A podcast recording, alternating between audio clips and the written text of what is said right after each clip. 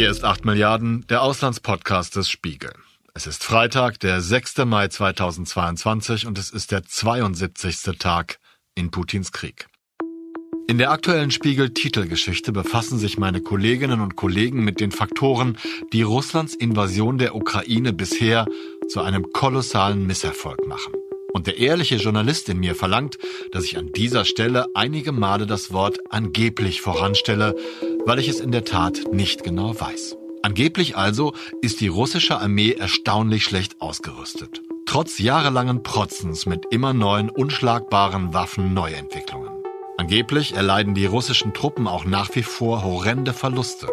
Was auch an der schlechten Ausbildung der Soldaten und der gleichfalls mangelhaften Führung durch die Offiziere liegen soll. Letzteres, so empfinde ich das zumindest, wird ein wenig dadurch belegt, dass mehr und mehr ranghohe Militärführer an die Front beordert werden. Unter ihnen General Valeri Wassiljewitsch Gerasimov, nach Wladimir Putin und Verteidigungsminister Sergei Shoigu, der dritthöchste Militär des Landes. Gleichzeitig hört man von gezielten Schlägen der Ukrainer auf diese Offiziere und von Attacken auf russischem Gebiet. Beides angeblich mit veritabler Hilfe der US-Geheimdienste. Meine Kollegin Susanne Kölbel hat schon viele Konflikte auf der ganzen Welt beobachtet und kommentiert. Und ich weiß, dass sie auf ein hervorragendes Netz an Informanten zurückgreifen kann. Ebenso wie mein Kollege Oliver Imhoff, der sich exzellent in militärischen Dingen auskennt.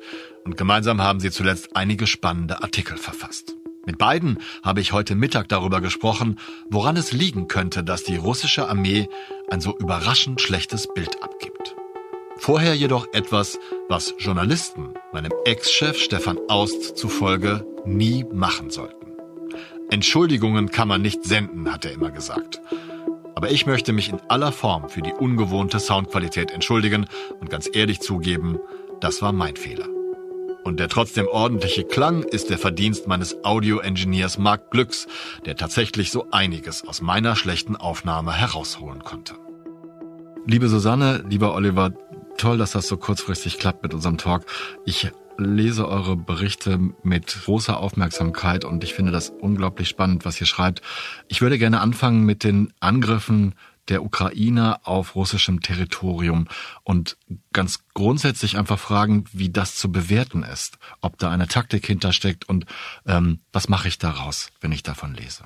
Also ich würde mal anfangen, die Taktik ist eigentlich ganz klar. Die versuchen, die Nachschubwege zu schwächen, Magazine und Versorgungslager zu treffen und damit die Russen also äh, erstmal in ihrer Möglichkeit zu schwächen, ähm, militärisch äh, gegen sie vorzugehen. Das ist eigentlich auch legitim, denke ich.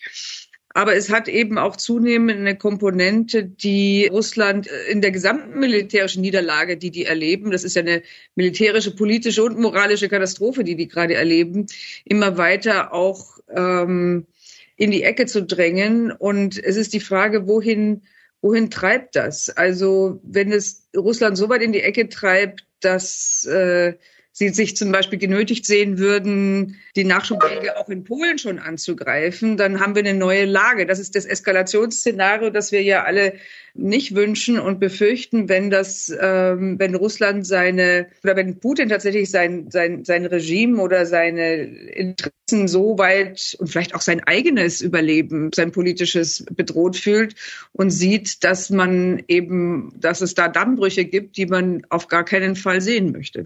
Ja, also die Schläge haben natürlich auch einfach einen enorm hohen Symbolcharakter. Also im Militärjargon nennt man sowas Deep Strike, also tiefer Schlag, also ein Schlag tief im Feindesgebiet. Und ähm, das hat natürlich eine sehr hohe psychologische Bedeutung, weil jetzt Russland dadurch halt auch angreifbar wirkt ähm, und natürlich auch vor dem Krieg gar nicht damit gerechnet hätte, dass es vielleicht überhaupt mal zu Schlägen auf russischem Territorium kommt. Jetzt mal ganz ketzerisch gefragt, Susanne, du hast es, glaube ich, gerade schon angedeutet, das ist durchaus legitim. Also man darf sich ich bin keine, habe keine Ahnung von Völkerrecht oder von Militärtaktik. Man darf sich auch offensiv so verteidigen, dass man den, den Gegner, der einen als Aggressor attackiert, auf seinem eigenen Gebiet angreift. Also völkerrechtlich ist das, glaube ich, völlig unstrittig. Die Ukraine ist auf ihrem souveränen äh, nationalen Gebiet angegriffen worden. Und um sich zu verteidigen, schwächt sie jetzt Stellungen und äh, militärische äh, Gefechtsstützpunkte auf, dem, auf, auf russischem Gebiet, um zu verhindern, dass sie von dort äh, äh neue Aggression erfährt.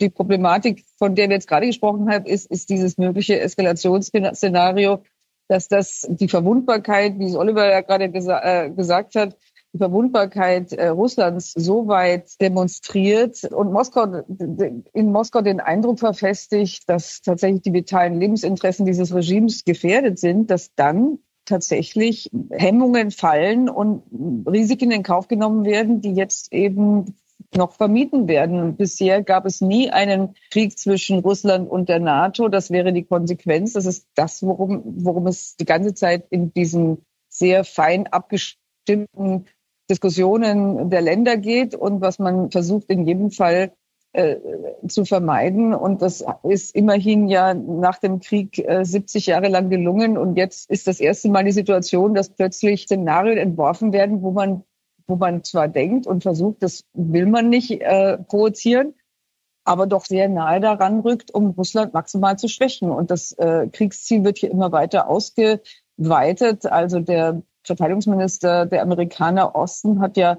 gerade eben vor wenigen Tagen gesagt, man wolle nicht nur, dass die Ukraine sich verteidigen kann und möglicherweise eben auch die eingenommenen Gebiete zurückholen kann, sondern man möchte Russland auch so fundamental schwächen, dass es nicht in der Lage ist, Ähnliches äh, zu wiederholen auf anderen äh, Gebieten. Da denkt man natürlich an Georgien, äh, Moldau und äh, möglicherweise auch äh, äh, ehemalige osteuropäische Länder, die jetzt schon in der NATO sind. Ist der Zeitpunkt ein Faktor? Also eigentlich möchte ich fragen, gab es diese Aktionen der ukrainischen Armee schon während des ganzen Kriegsverlaufes oder ist das jetzt einfach aufgetreten, beziehungsweise hat sich die Möglichkeit ergeben oder ist es auch nur eine, eine taktische Idee, das jetzt zu tun? Es gab einen Schlag ganz zu Beginn des Krieges der Ukrainer auf eine äh, russische äh, Luftwaffenbasis nah an der Grenze, was aber überhaupt nicht in dieses Muster passt. Das wurde auch mit einem Marschflugkörper ausgeführt. Und danach gab es dann eine relativ lange Pause, bis halt zuletzt diese Schläge auf, auf russischem Gebiet aufgetaucht sind. Deswegen spielt der Zeitpunkt vielleicht dahingehend eine Rolle, ähm, dass die Ukraine jetzt einfach gerade wegen der hohen Abnutzung auf der russischen Seite die Möglichkeit hat, diese Schläge auch durchzuführen, also an, äh, an anderen Fronten nicht mehr so stark gebunden ist. Das passt ja zu dem, was, was Susanne gerade schon angesprochen hat. Könnt ihr ermessen, wie groß die Wirkung dieser Aktionen ist? Also wir haben jetzt schon so ein bisschen die, die Schwäche der russischen Armee angesprochen. Und du hast gerade gesagt, Oliver, dass es natürlich, wenn es eine solche Schwäche gibt, äh, sehr sinnvoll ist, solche Schläge auszuführen. Aber wie groß ist die Wirkung wirklich? Also erstmal militärisch. Später müssen wir natürlich sprechen, wie, wie das auf die russische Bevölkerung wirkt. Also militärisch äh, gibt es natürlich eine Wirkung, aber die ist, denke ich mal, marginal. Also von diesen Treibstoff- und Munitionslagern, da gibt es noch viele andere und auch tiefer in russischem Gebiet, dass die nicht zu erreichen sind. Also das lässt sich sicherlich kompensieren, auch wenn es einen Effekt hat. Aber der, der wichtigere Effekt ist halt der psychologische und der ist wahrscheinlich signifikant, vor allem weil es dadurch auch bei der russischen Zivilbevölkerung ankommt, dass da wahrscheinlich mehr Busch ist, als es offiziell so in Russland vermeldet wird. Also die Ukraine hat es auf diese grenzüberschreitenden Operationen abgesehen und sucht da nach bestimmten Zielen, die die russischen Kriegsanstrengungen natürlich stören können, weil all das, was sie dort verhindern können auf russischem Boden, würde sie ja, würde sie ja umgekehrt nicht mehr erreichen. Und es gehört sicherlich auch zu strategischen Überlegungen zu, oder einer taktischen Überlegung zu sagen, wenn von russischen Militärbasen Raketen abgeschossen werden, Marschflugkörper abgeschossen werden, diese Basis zu zerstören, ist selbstverständlich ein, ein interessantes Ziel. Trotzdem glaube ich auch, dass es darum geht, zu zeigen, wie verwundbar ist Russland selbst und diese Niederlage, die Russland jetzt ohnehin schon erlebt, eben dahingehend zu steigern, dass man äh, Moskau auch klar macht, wir können euch dort erreichen. Wir sind sogar militärisch besser ausgebildet in viele, äh, äh, besser ausgerüstet in vielerlei Hinsicht als ihr. Ich glaube, es ist beides. Es ist, es ist, es ist eine psychologische Kriegsführung und es ist gleichzeitig auch eine taktische Kriegsführung, die ja sicherlich auch fängt. Interessant ist, wie das in Russland aufgenommen wird. Äh, weil man davon ja gar nichts hört. Also bisher ist es ja so, dass die Russen ständig nur von äh, Unfällen sprechen, von Unglücken, also genauso wie bei, beim Untergang der Moskwa, die ja offensichtlich herbeigeführt wurde mit Hilfe der Amerikaner oder mit der, mit der Datenlieferung äh, von Amerikanern. Auch da ging es ja erstmal darum, dass es sich um einen Unfall handelt, ne? nicht um einen Angriff. Man möchte diese Verwundbarkeit auf jeden Fall gering halten. Und in den ganzen kremlnahen Zeitungen eben sind solche Erklärungsversuche, so dass die russische Bevölkerung bisher überhaupt nicht davon ausgehen kann, dass Russland angegriffen wird. Und ich glaube, dass das Interesse hoch ist, dass man das so lange wie möglich auch aufrecht erhält. Könnt ihr sagen, wie viel davon bei der russischen Bevölkerung ankommt? Ich, also vielleicht um das zu erklären, ich stelle mir das so vor, dass solche Meldungen, solche Nachrichten und auch wahrscheinlich die Bilder davon von, von den russischen Behörden, von den, von der Regierung weitestgehend geblockt sind, damit die Bevölkerung eben nicht davon erfährt? Oder sehe ich das falsch? Also was halt auffällt, ist, dass alle Videos und so weiter davon kommen halt von Smartphones. Man kann jetzt natürlich nicht genau sagen, wer die gemacht hat, aber da werden wahrscheinlich auch Zivilisten dabei sein, die die gemacht haben. Und wenn über Belgorod zum Beispiel die, die Luftabwehr plötzlich losgeht und da Explosionen in der Luft sind, dann nimmt das die Zivilbevölkerung dann natürlich auch wahr. Ob es dann wirklich Erklärungen von russischer Seite dafür gibt, kann man so nicht sagen. Auf einschlägigen Telegram-Gruppen, die auch pro-russisch sind, wird das auch schon so offensiv als, als Luftabwehr erklärt oder als Luftangriffe auch. Also ich denke, die wissen da schon ungefähr, was, was da los ist, aber es ist, es wird halt bisher wenig propagandistisch ausgenutzt, habe ich das Gefühl. Ähm, und das wird vielleicht so ein bisschen als statistischer Ausreißer irgendwie dargestellt. Und es sind ja bisher auch eigentlich nicht so viele Schläge. Ihr habt vielleicht schon gemerkt, dass ich mich um das eigentliche Thema so, so, ein bisschen herumgetastet habe, aber ich glaube, wir müssen über die russische Armee sprechen und über ihren Zustand. Ich finde, das gehört, das hängt ja alles zusammen. Also die, die stockenden Kriegsbemühungen. Ich wie gesagt, ich bin überhaupt kein Experte. Ich kenne mich da nicht aus, aber was man wahrnimmt, ist halt, dass die, die ursprünglichen Pläne nicht so funktioniert haben. Dann hört man immer wieder Nachrichten über hohe Verluste, über schlechte Ausrüstung, schlechte Führung und so weiter und so fort. Ich würde das gerne mit euch einmal kurz durchgehen. Vielleicht erstmal angefangen mit der Moral. Kann man etwas über die Moral in der russischen Armee sagen?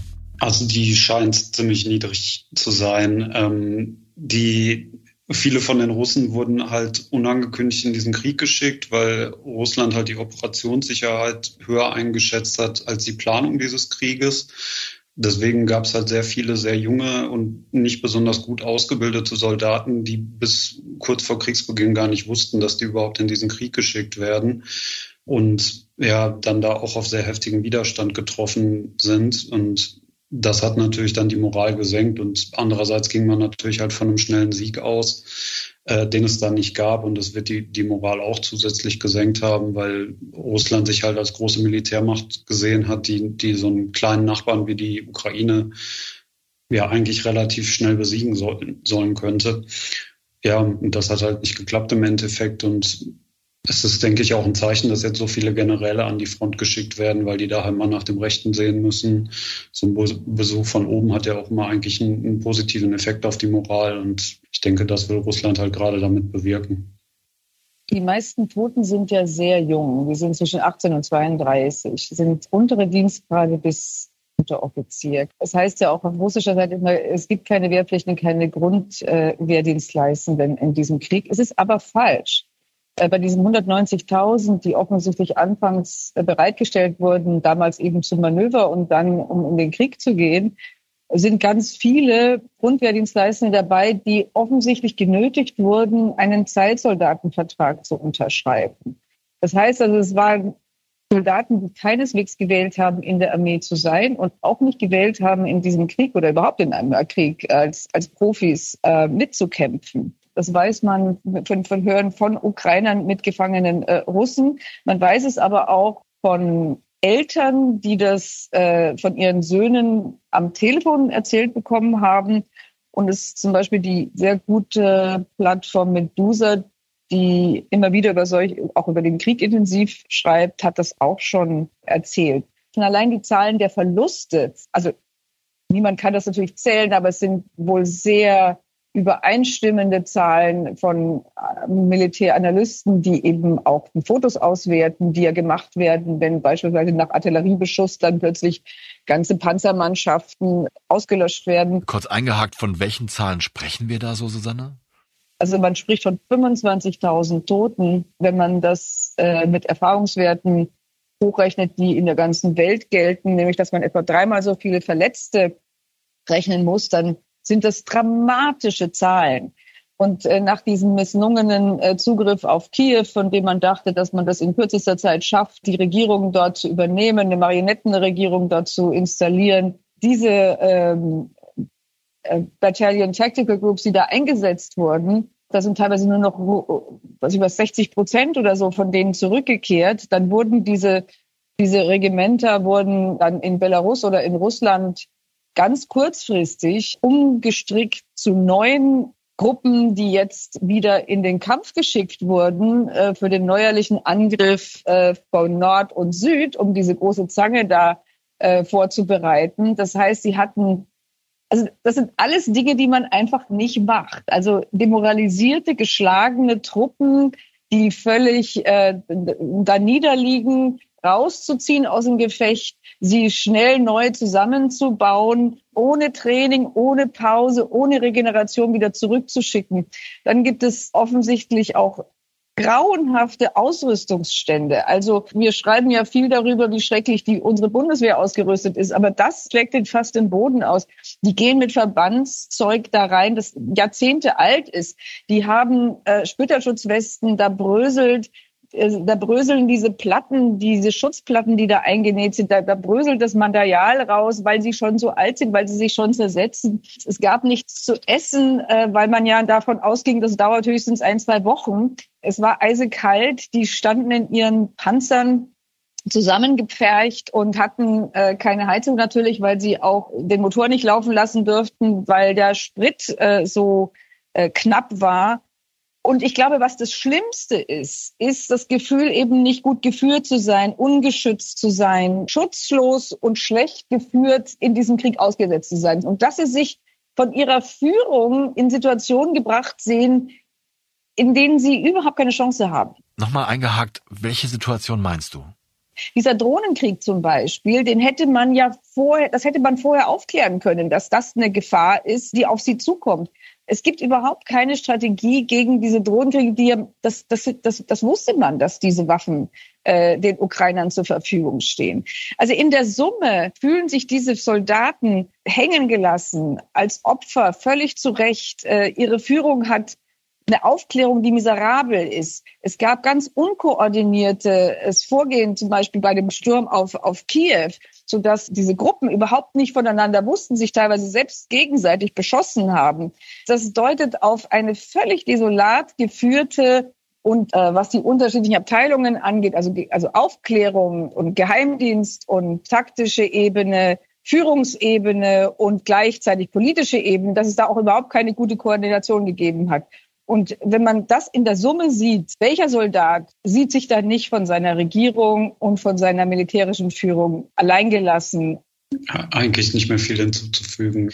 Ja, was man dazu noch sagen kann, ist, die, also viele von diesen Problemen existierten ja auch schon vorher. Die, die Drohnen, die Susanne erwähnt hat, die, die waren ja auch in Syrien und in Libyen schon ein Problem für die Russen und sind damit halt überhaupt nicht klargekommen.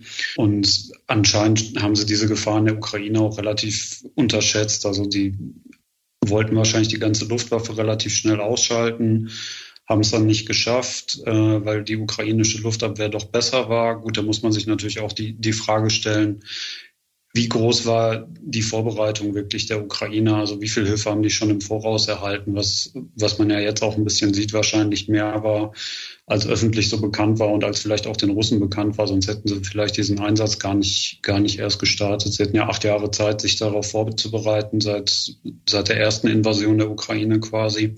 Ja, und die Resultate davon sieht man jetzt halt. Kann man erkennen, warum die russische Armee so schlecht ausgerüstet ist? Erst recht, wenn man weiß, dass sie sich im Grunde acht Jahre darauf vorbereiten, auf diesen, diesen Krieg? Ich kann dazu eigentlich nicht wirklich viel sagen, weil ich Russland-Spezialistin bin. Und ich glaube, man muss sich mit der russischen Korruption beschäftigen und der russischen Wirtschaft beschäftigen. Wenn ich das richtig weiß, dann haben die etwa 70 Milliarden, Oliver, das weißt du vielleicht besser, 70 Milliarden Mil militärischen Budget pro Jahr. Das ist relativ viel, wenn man das im russischen Haushalt betrachtet, aber es ist vergleichsweise wenig, wenn man es zum Beispiel mit westlichen und vor allem amerikanischen Standards vergleicht. Ist aber tatsächlich etwas, wo ich eher an Oliver weitergeben möchte. Ja, ich denke, es geht so ein bisschen auch in die Richtung, was Susanne schon erwähnt hat. Die waren halt einfach nicht für einen Krieg in dieser, in diesem Ausmaß äh, ausgerüstet. Also die haben halt wirklich gedacht, das wäre in zwei Wochen vorbei und ähm, hatten halt die entsprechende Ausrüstung dafür bereitstehen, aber waren nicht dafür vorbereitet, dass dann auch wirklich mal was verloren geht und vor allem in diesen Mengen, wie es so ist. Und deswegen sieht man jetzt halt teilweise auch mal russische Soldaten in Anzugsschuhen kämpfen, weil einfach nichts Besseres zur Verfügung steht. Sollen russische Soldaten Schuhe von ukrainischen Soldaten geklaut haben, weil sie halt selbst kein vernünftiges Material haben. Und ja, da, da sieht man halt die Zustände. Korruption ist natürlich ein anderes Problem, wenn man halt eh schon zwar vielleicht gut, aber nicht perfekt ausgerüstet ist und dann immer noch ein bisschen was abgezweigt wird, geht dann natürlich auch nochmal zusätzlich was verloren.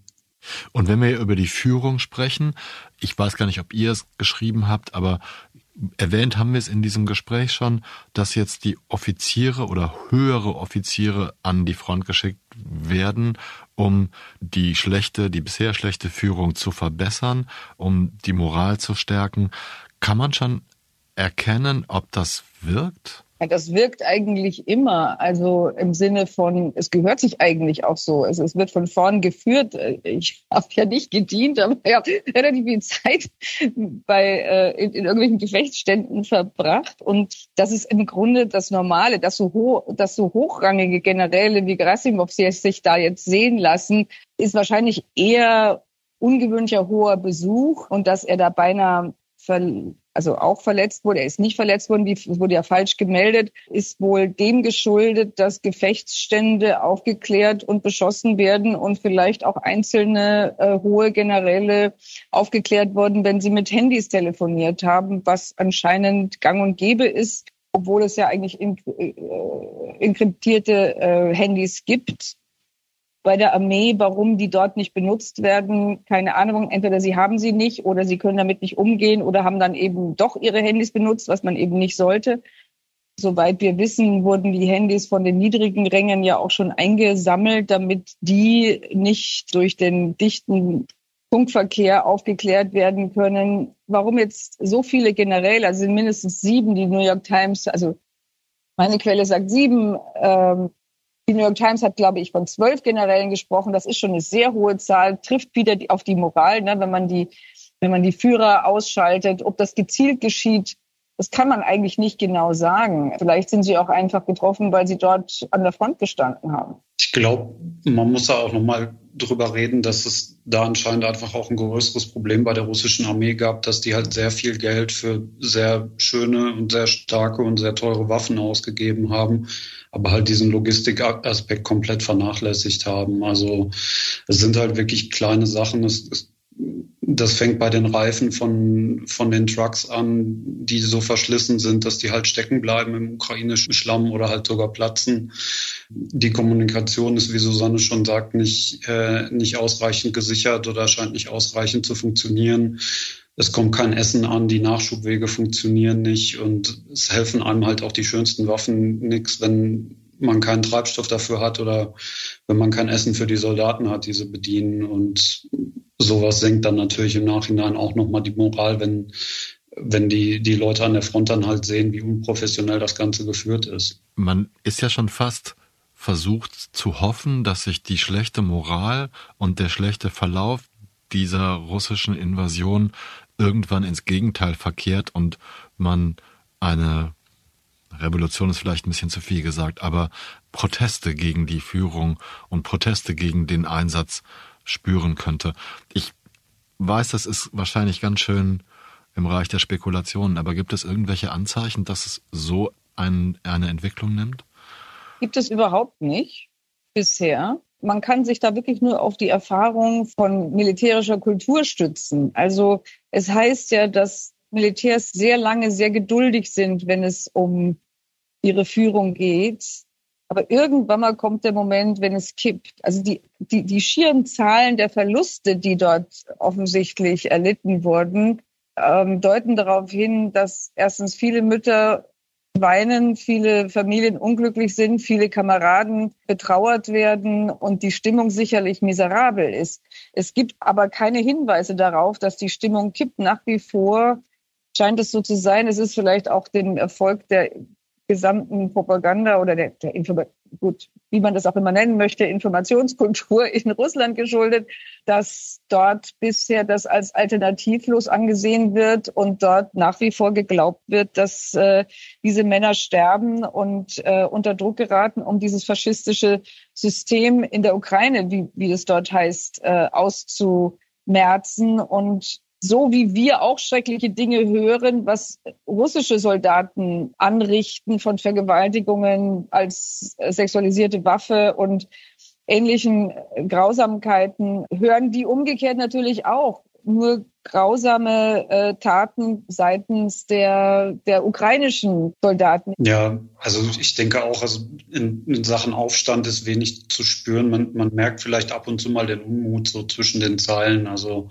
man, man kann auf verschiedenen Telegram-Kanälen, die, die zum Beispiel zur Wagner-Gruppe, den, den Söldnern gehören, mal ab und zu rauslesen, dass da so ein paar Sachen nicht optimal gelaufen sind und da werden auch mal ein paar Sachen geleakt und so. Es gab ja auch ein paar Briefe vom FSB und so, die an die Öffentlichkeit gekommen sind, aber es ist halt einfach nichts Substanzielles, was da zu sehen ist.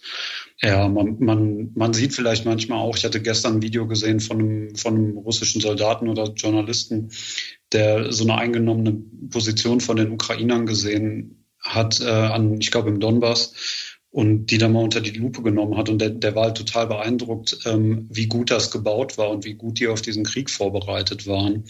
Und ich denke, da sieht man schon so ein bisschen, dass die vielleicht auch schockiert sind von diesem Eindruck, dass sie eigentlich gegen einen unterlegenen Feind kämpfen, der aber in manchen Bereichen vielleicht sogar überlegen ist. Ihr habt das jetzt schon ein paar Mal angesprochen, beziehungsweise wir haben dieses Thema gestreift, dass die Ukraine tatsächlich sehr gut vorbereitet gewesen ist. Du hast es gerade nochmal gesagt, Oliver. In der letzten Folge habe ich mit Roland Nellis darüber gesprochen, der geschrieben hat, dass die US-Geheimdienste wohl sehr viel früher eingebunden gewesen sind und tatsächlich, so empfinde ich das, auch sehr viel prognostiziert haben, was dann so eingetroffen ist, wie zum Beispiel der Krieg geht erst nach der Olympiade los und viele nicht so triviale Sachen auch. Kann man das schon so sagen, dass die, die Amerikaner, die Ukrainer von Anfang an und auch im Vorfeld des Krieges geheimdienstlich unterstützt haben? Ja, definitiv. Also es war ja immer bekannt auch, dass die also zumindest militärisch zusammengearbeitet haben und dann in vielerlei Hinsicht überschneidet sich das dann ja auch mit Geheimdiensten. Also vor allem bei diesem Thema Spionage, Abhören, elektronische Kriegsführung. Da gab es die letzten Tage jetzt auch einen guten Bericht, dass, ähm, dass die Amerikaner denen da seit 2015 sehr geholfen haben, auch mit verschlüsselter Kommunikation und so, damit die halt von genau diesem alten sowjetischen Standard wegkommen, mit dem Russland jetzt Probleme hat. Und ähm, die Ukraine hat dann auch einfach viel draus gemacht. Also die, die Amerikaner waren wohl so beeindruckt davon, wie die damit umgehen, dass die das dann selbst später in ihr Training eingebaut haben und so.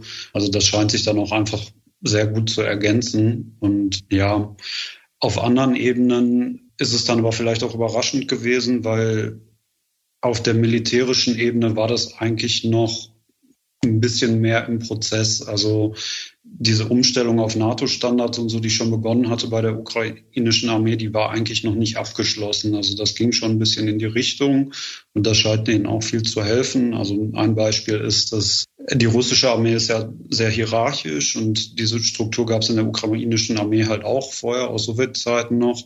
Und bei der NATO ist es halt eher so, dass die Hierarchien ein bisschen flacher sind und halt auch Offiziere und so viel Verantwortung übernehmen, vor allem wenn der General mal nicht da ist oder der, der höhere Rang. Und darauf haben die Ukrainer halt auch umgestellt und das hilft denen jetzt halt enorm. Und das vor allem halt auch im Vergleich mit den Russen die ja anscheinend Probleme haben, wenn, wenn mal jemand nicht da ist, äh, der das Kommando hat, weil sie dann halt nicht wissen, was sie machen sollen. Kann man dann auch sagen, dass die gezielten Attacken auf russische Offiziere, auch darüber habt ihr gesprochen, aus dieser Kooperation entstanden sind? Ich glaube, die, äh, der Tod von so vielen Generälen, da kann man wirklich nur spekulieren, ob das gezielt ist oder nicht. Also ich würde jetzt mal davon ausgehen, dass das Gefechtsstandaufklärungen sind und dass, wenn man die aufgeklärt hat und diese Gefechtsstände beschießt, dass es dann eben auch Offiziere und vielleicht auch Generäle trifft. Es ist aber durchaus möglich, aber es ist wie gesagt spekulativ. Wir hatten das äh, in dieser Woche geschrieben.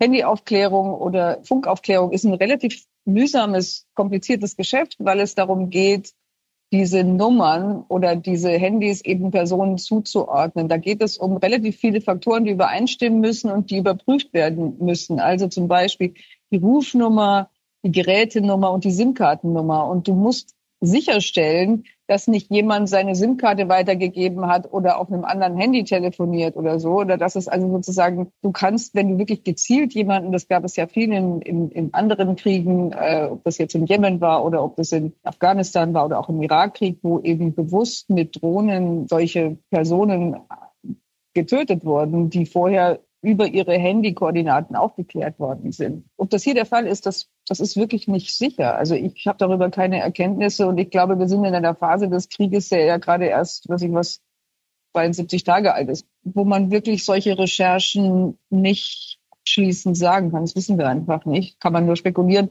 Die Tatsache ist, dass die Amerikaner schon viel, viel früher angefangen haben, diese Aufklärungsarbeit zusammen mit den Ukrainern vorzubereiten und zu leisten, dass Daten vorliegen, die man jetzt nicht einfach kurzfristig äh, generieren könnte. Also ich, ich denke, das, was die Amerikaner machen, ist laut dem Bericht der New York Times auf jeden Fall begrenzt. Also es ist nicht alles.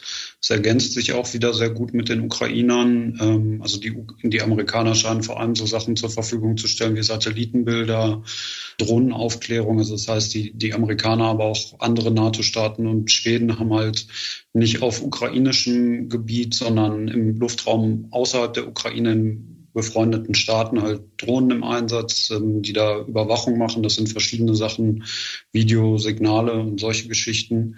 Und die Ukraine macht dann halt solche Sachen wie Telefonüberwachung und so, weil die natürlich auch die, die Hoheit über die Telefonmasten und solche Geschichten haben. Und das ergänzt sich dann natürlich ganz gut. Also wenn, wenn die Amerikaner halt sagen, okay, wir haben jetzt ein, ähm, wir haben jetzt hier ein Satellitenbild von einem mobilen Hauptquartier oder haben jetzt irgendwie ein Signal abgefangen und so, dann wissen die schon mal, wo, wo dieses Hauptquartier ist. Und dann kann die Ukraine das zum Beispiel mit äh, Telefonortung und so schon mal weiter runterbrechen. Und wenn man dann natürlich genau an dieser Stelle irgendwie ein Telefongespräch abfängt und hört, der General oder so kommt jetzt in ein paar Tagen oder ein paar Stunden da an, kann man das natürlich gut timen und dann einen Schlag darauf planen. Und dazu kommen natürlich dann noch so Sachen wie Geheimdienstinformationen, auf dem Spionageweg, also so eher das klassische Ding, dass man halt irgendwie Leute in, in russischen Geheimdiensten oder im Militär hat, aber darüber ist natürlich ziemlich wenig bekannt, was ja auch in der Natur der Sache liegt. Ihr habt ja schon, ich glaube, du warst es, Susanne, die gesagt hat, dass sich die Amerikaner ja eine etwas andere Taktik, wenn es auch nur in der Ansprache ist, auferlegt haben, nämlich dass sie nicht nur propagieren, dass die Ukraine sich verteidigen muss, dass sie die, die völkerrechtswidrige Attacke zurückschlagen muss, sondern dass sie jetzt ganz aktiv sagen, dass Russland geschwächt werden muss. Und zwar so geschwächt werden, dass es in absehbarer Zeit nirgendwo mehr zu solchen Attacken kommen kann. Inwiefern erkennt ihr beiden eine Agenda der USA auch hinsichtlich geheimdienstlicher Vorgänge, die sie veröffentlichen, wie zum Beispiel die, die enge Absprache mit, der, mit den Ukrainern, die Kooperation, habt ihr gerade drüber gesprochen. Das ist ja, also in meiner Wahrnehmung erst in den letzten Tagen veröffentlicht worden. Ich denke mal, dass einiges davon nicht, äh, nicht freiwillig war. Ich meine, Journalisten, die sich intensiv mit diesem Krieg befassen, die haben mit Militärs zu tun. Das sind meistens Verbindungen, die schon sehr lange bestehen. Das heißt also, da gibt es Leute, die Zugang haben, die dann Dinge weiterreichen, die sicherlich nicht durch die Presseabteilung abgesegnet werden. Und so soll es ja auch sein.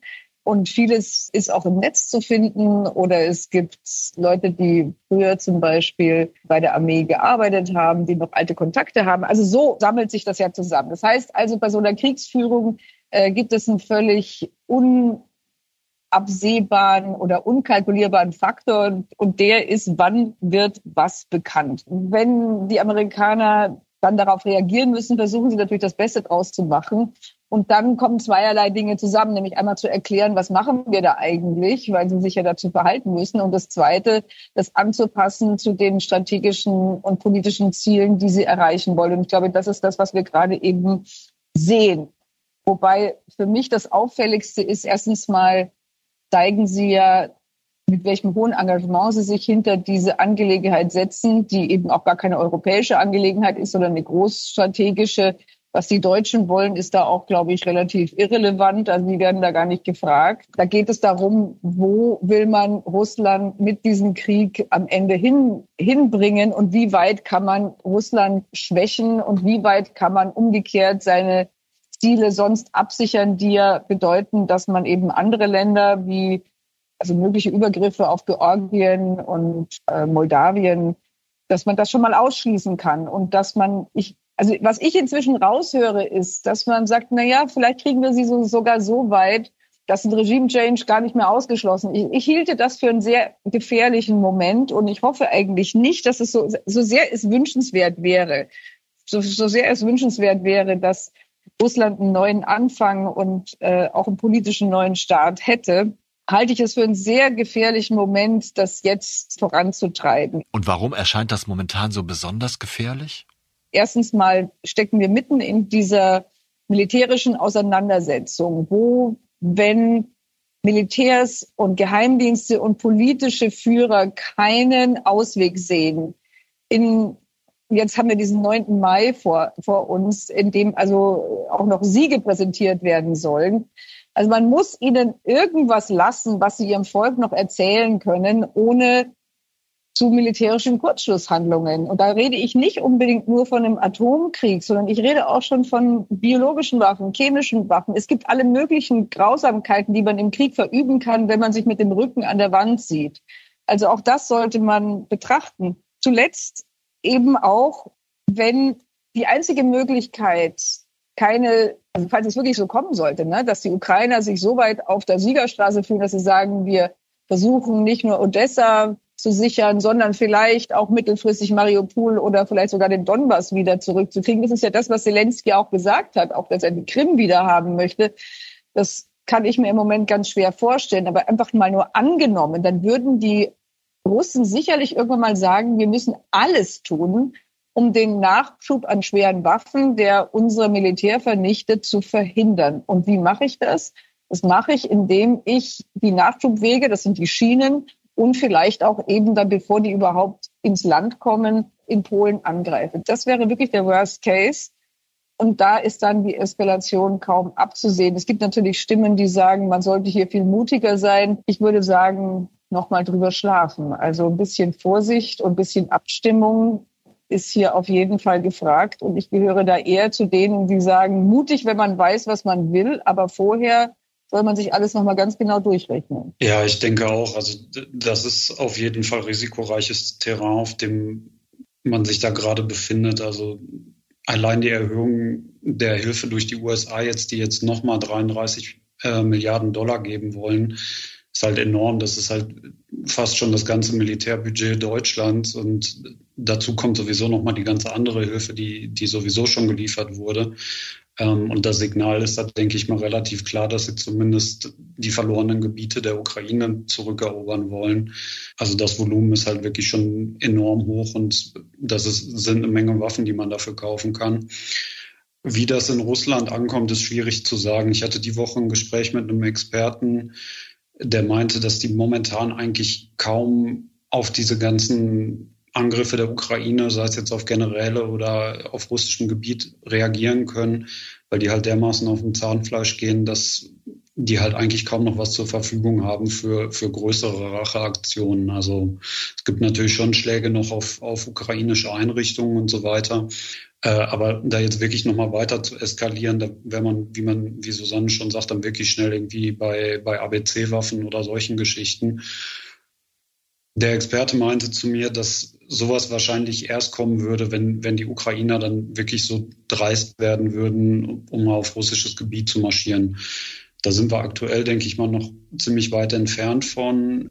Hat militärisch auch relativ wenig Zweck für die Ukrainer, denke ich. Und das wird wahrscheinlich auch jeder wissen, dass die das nicht machen sollten. Ja, aber wenn wenn es trotzdem mal irgendwie einen größeren ukrainischen Schlag, sage ich mal, auf russischem Territorium gibt, der irgendwie dann mal zu höheren zivilen Verlusten oder sowas führt, wird man sehen müssen, wie Russland darauf reagiert. Aber ich denke, alles in allem ist die Marschrichtung der USA jetzt schon klar und die, die Ukrainer zeigen ja jetzt auch zunehmend breite Brust. Also die, die nutzen ja jeden Propagandaerfolg jetzt größer aus. Früher diese, diese Drohnenvideos, die man sehen konnte, die wurden ja eher geleakt. Äh, mittlerweile werden die auch öffentlich vom, vom ukrainischen ähm, Verteidigungsministerium lanciert. Also da sieht man schon, dass das Selbstvertrauen da sowohl auf amerikanischer als auch auf ukrainischer Seite deutlich gewachsen ist. Ich finde es schwierig, sich unbändig über die schlechte Performance des russischen Militärs zu freuen, wenn damit so viel Leid auch auf russischer Seite verbunden ist. Es fühlt sich moralisch richtig an, aber wenn ich ehrlich bin, wäre es mir viel lieber, das russische Militär wäre schon vor Wochen gescheitert. Wenn Sie die Spiegel-Titelgeschichte lesen, werden Sie wissen, wie ich das meine. Das war 8 Milliarden über Putins und Russlands Krieg. Ich bedanke mich bei meiner Kollegin Susanne Kölbel und meinem Kollegen Oliver Imhoff für dieses Gespräch, für ihre weisen Einschätzungen und dafür, dass sie mein Wissen erneut erheblich vermehrt haben. Selbstverständlich werde ich Ihre Artikel genauso wie die Spiegeltitelgeschichte als Links in den Show Notes verankern. Wie zu Beginn erwähnt, hat unser Audioingenieur heute Unglaubliches geleistet und ich kann nur betonen, wie es mir dabei geht. Ich habe großes Glücks. Mag Glücks. Schließlich gebührt unser Dank allen Wesen, die uns für die Dauer unserer Folgen ihre Aufmerksamkeit schenken. Bleiben Sie tapfer und gesund. Ich verbleibe bis zur nächsten Folge, Ihr Olaf Häuser.